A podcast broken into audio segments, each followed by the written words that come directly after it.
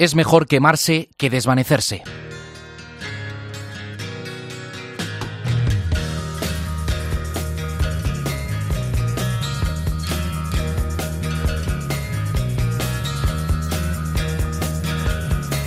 Juan Andrés Rubert. Distrito Cope. Estar informado.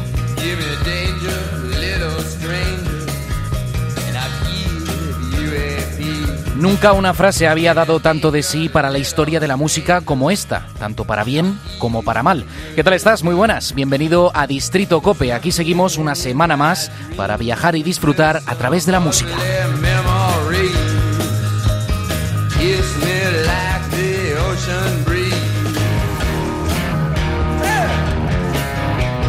Y esta vez vamos a viajar con un pedazo de artista que ha cumplido años esta semana. Tiene edad para estar ya jubilado y descansar tranquilamente en su casa, pero este es de carretera y de largo viaje, de morir con las botas puestas. Un genio que cumple 72 primaveras, un músico llamado Neil Young.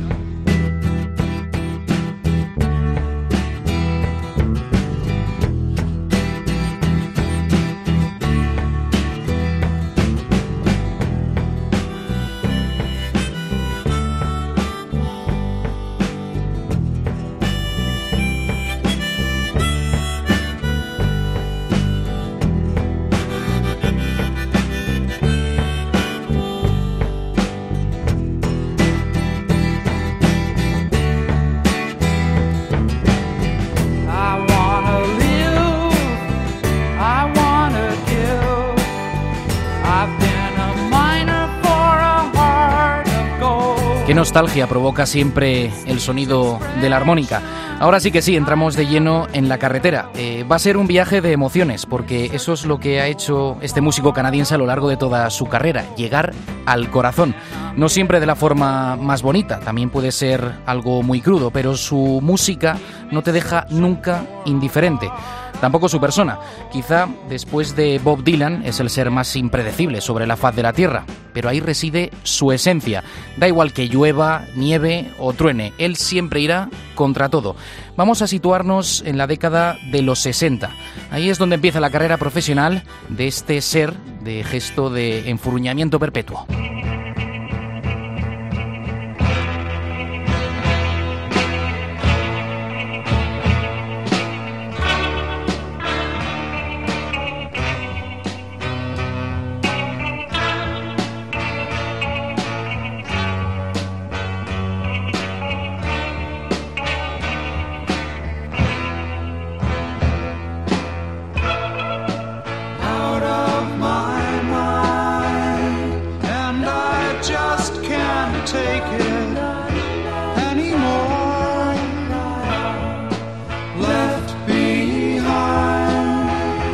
Buffalo Springfield, el grupo que estás escuchando ahora, se convirtió en un grupo de folk como contracultura a la invasión británica. Aquí has podido escuchar a Neil Young en una de las pocas canciones en la que él era la voz cantante.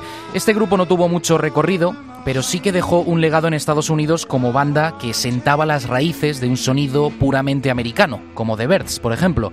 Buffalo Springfield fue la pequeña aventura de una cantera con mucho futuro en esto de la música. Luego llegó el momento en el que se juntaron David Crosby, Stephen Stills, Graham Nash y también Neil Young, o como se dieron a conocer, Crosby, Stills, Nash and Young.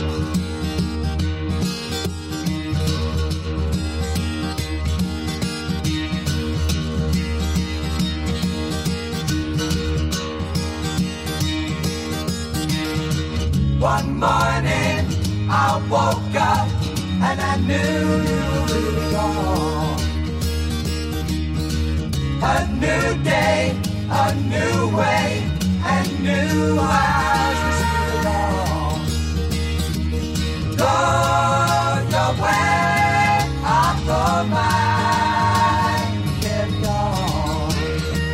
El rico juego de voces estuvo muy presente en ambas bandas, lo que le aportaba una fuerte personalidad en sus canciones. Young se unió a última hora y a pesar de que firmó buenos discos con ellos, le tiraba más iniciar el viaje solo. El éxito le vino de golpe, en mitad de la carretera.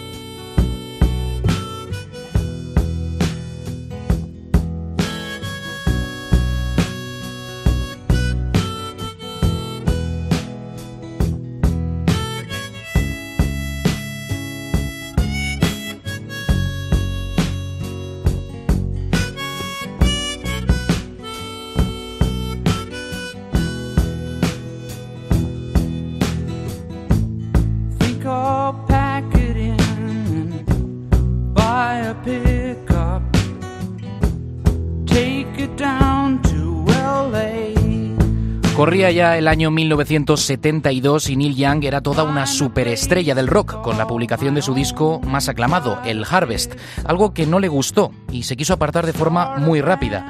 Viajar por ahí pronto se convirtió en un aburrimiento, así que me dirigí a la cuneta. Fue un viaje más duro, pero vi a gente más interesante ahí, dijo en su día un Neil Young que ya era multimillonario con tan solo 24 años. A partir de ahí, el artista de Ontario siguió en la carretera y no le fue nada mal.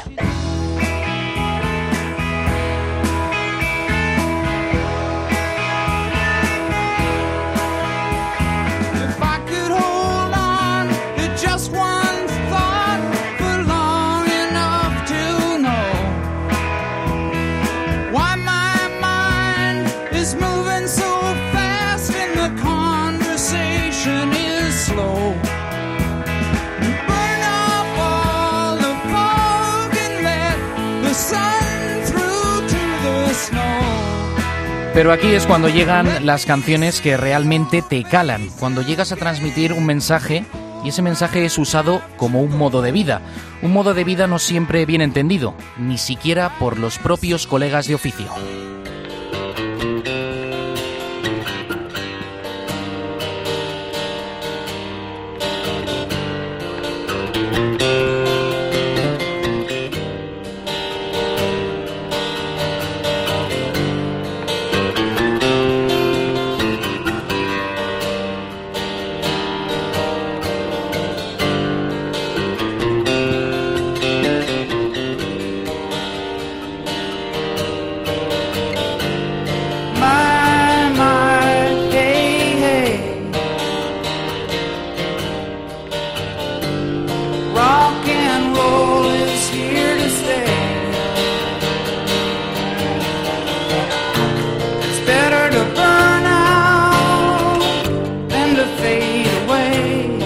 Es mejor quemarse que desvanecerse. Pues anda que no trajo cola esta frase, forjada a fuego en este My My Hey Hey. Una frase que fue incluida por el mismísimo líder de Nirvana, Kurt Cobain, en su carta de suicidio antes de volarse los sesos en su mansión de Seattle. Cobain murió a los 27. Corta pero brillante carrera. Quizá eso fue lo que eligió y lo plasmó con esta frase para explicar que era mejor morir joven a que te olviden con el paso de los años. John Lennon, por ejemplo, criticó a Young por esta frase. Dijo que odiaba la canción porque, a su parecer, era mejor desvanecer como un soldado viejo que quemarse. Y lo argumentó señalando que el culto a los muertos, como a Sid Vicious o a Jim Morrison, era simplemente basura muerte, nada más. Y terminó rematando que si tanto admiraba ese sentimiento Young, que por qué no lo hacía él mismo. Porque sentenció, Young se ha desvanecido una y otra vez y ha vuelto. Y este se defendió señalando que lo que no quería era que su carrera se desvaneciera y no se le recordara. El espíritu del rock and roll al que volvió a encomendarse en su viaje de carretera.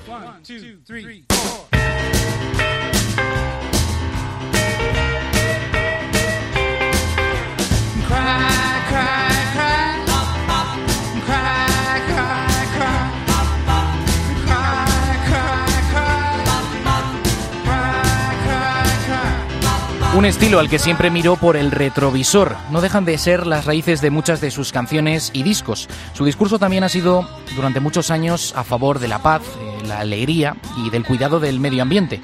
Como te digo, caballo de batalla y si había que subir los decibelios, se hacía, con tal de vivir en un mundo más libre y más justo.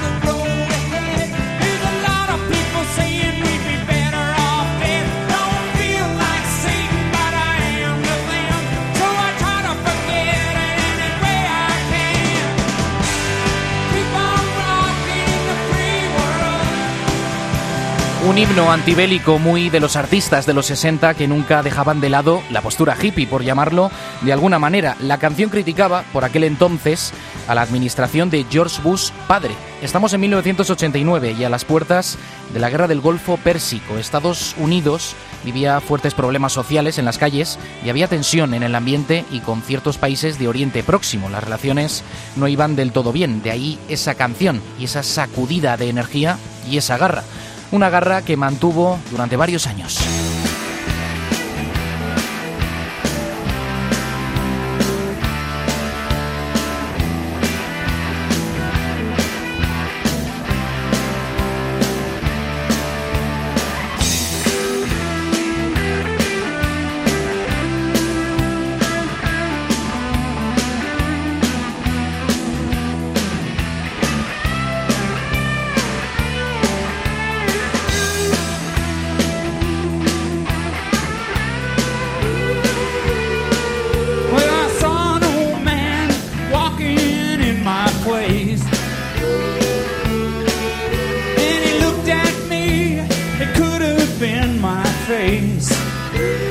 Los años 90 el grunge estaba sacudiendo los cimientos de la música, no solo en Estados Unidos, sino en todo el mundo. La trágica muerte de Kurt Cobain conmocionó y mucho a Neil Young, más aún después de conocerse su nota de suicidio y que incluyera, como hemos contado, la famosa frase de My My Hey Hey. Le impactó tanto la muerte de Cobain que incluso le influyó a la hora de componer, de tocar y de sentir la música.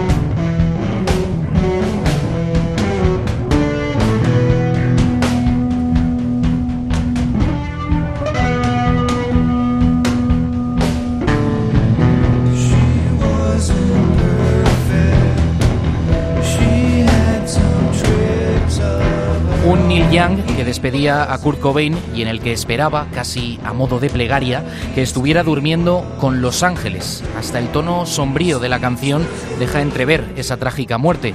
La relación del de Ontario con el grunge de Seattle fue amplia. De hecho, está considerado uno de los padrinos del rock, pero también el padrino en el que se cobijaron muchas bandas de este movimiento. Y tal fue la unión que Pearl Jam decidió grabar un disco con él.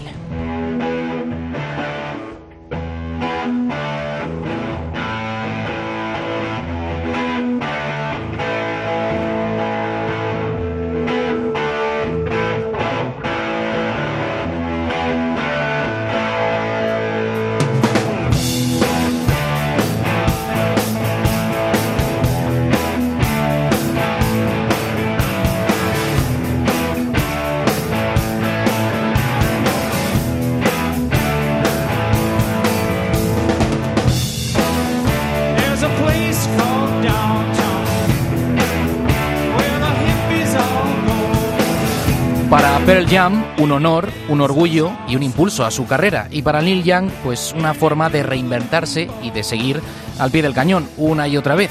Y eso fue lo que hizo.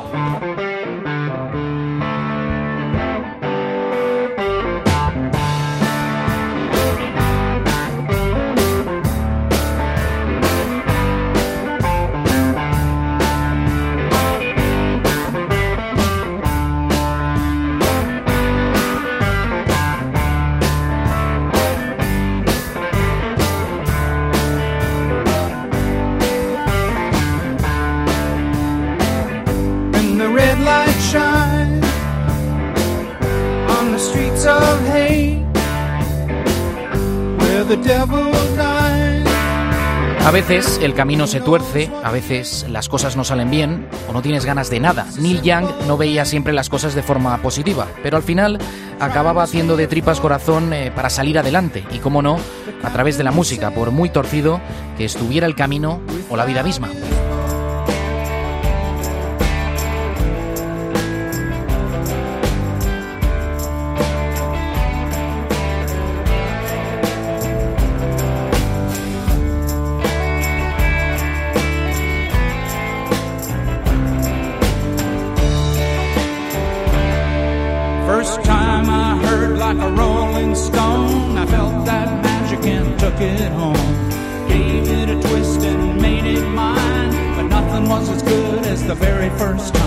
Y a día de hoy, con 72 años a sus espaldas, Neil Young ahí sigue, como aquel lejano hippie joven que en los 60 quiso ver las cosas de otra manera.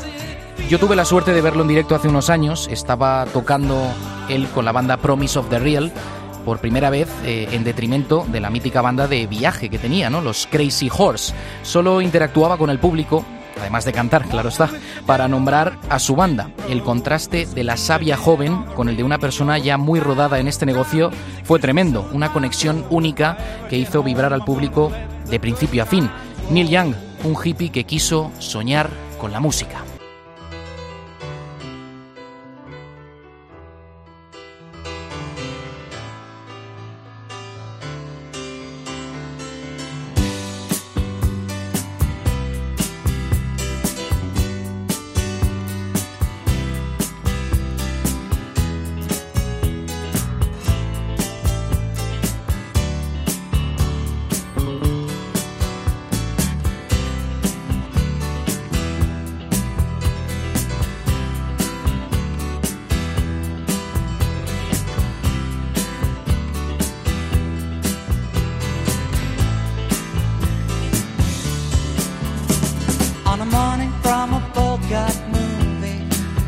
Hemos tratado de hacer un repaso por la carrera de Neil Young, repaso muy por encima, ya que detallar toda su discografía nos daría para unos cuantos programas. Bueno, ya tendremos tiempo de viajar por alguna de sus obras en concreto. Durante la semana de su cumpleaños, pues bien merecía destacar algunos de los temas más interesantes de su carrera. Carrera que no siempre ha sido brillante, que ha tenido sus altibajos, pero si algo he querido destacar de Young en este viaje es su inconformismo sus ganas de estar continuamente en la carretera. Eso le ha llevado durante mucho tiempo a sacar dos discos incluso en un año sin dejar reposarlos aunque fuera 365 días. Eso no siempre es bueno, pero como para entender lo que le pasa por la cabeza de este genio, ¿no? También tenía una pequeña manía, la de rehacer lo que le había quedado bien. Y eso le ha llevado a meter la pata más de una vez con canciones catalogadas de obra maestra. De hecho, no era raro escuchar en la prensa musical, cuando Neil Young publicaba algún single, aquello de el himno que nunca termina de llegar. Y ese es Neil Young, nunca sabes lo que te puedes esperar de él, un hombre que acusaba al presidente Richard Nixon por matar estudiantes en una canción y que 15 años después aplaudía las decisiones bélicas de Ronald Reagan, un tipo infranqueable, muchas veces arisco, de carácter complicado, un estilo muy parecido a Bob Dylan, supongo que al final pues todos los genios tienen una parte que nunca llegaremos a entender del todo. Pero para acercarse un poco a Young hay que bucear en sus raíces, en su entorno, en su familia, al fin y al cabo. Su padre era un alcohólico y un mujeriego que maltrataba además a su madre. Young eh, superó la polio, una enfermedad que afecta al sistema nervioso, y tuvo durante muchos años episodios epilépticos y una aneurisma. La demencia asedió a su padre y dos de sus tres hijos, los hijos de Young, nacieron con parálisis cerebral. Todas estas circunstancias, pues claro, han hecho de este músico una persona hermética. También ha sido una persona que no ha rendido cuentas ante nada ni nadie, solo respondía ante él mismo, pero lleva esto hasta el extremo de llegar a separarse de su mujer sin dar ningún tipo de explicación. Pero bueno, más allá de todos estos capítulos eh, de Neil Young eh, nos tenemos que quedar con lo más importante para él, ¿no? Por encima de todas las cosas, que mm, es la música. Continuamente quiere sentirla, tocarla, meterse de lleno en ella. Por eso está siempre en el estudio grabando continuamente. Y es cierto que muchas de sus canciones te llegan al corazón. Y por eso Neil Young morirá con las botas puestas. Quizá no era tan cierto aquello que dijo en los 70, aquello de es mejor quemarse que desvanecerse.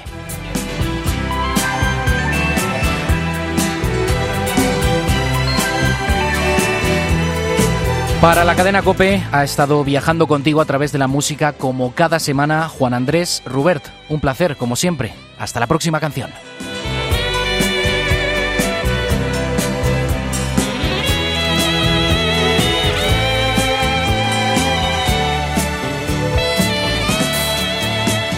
Juan Andrés Rubert. Distrito Cope. Estar informado.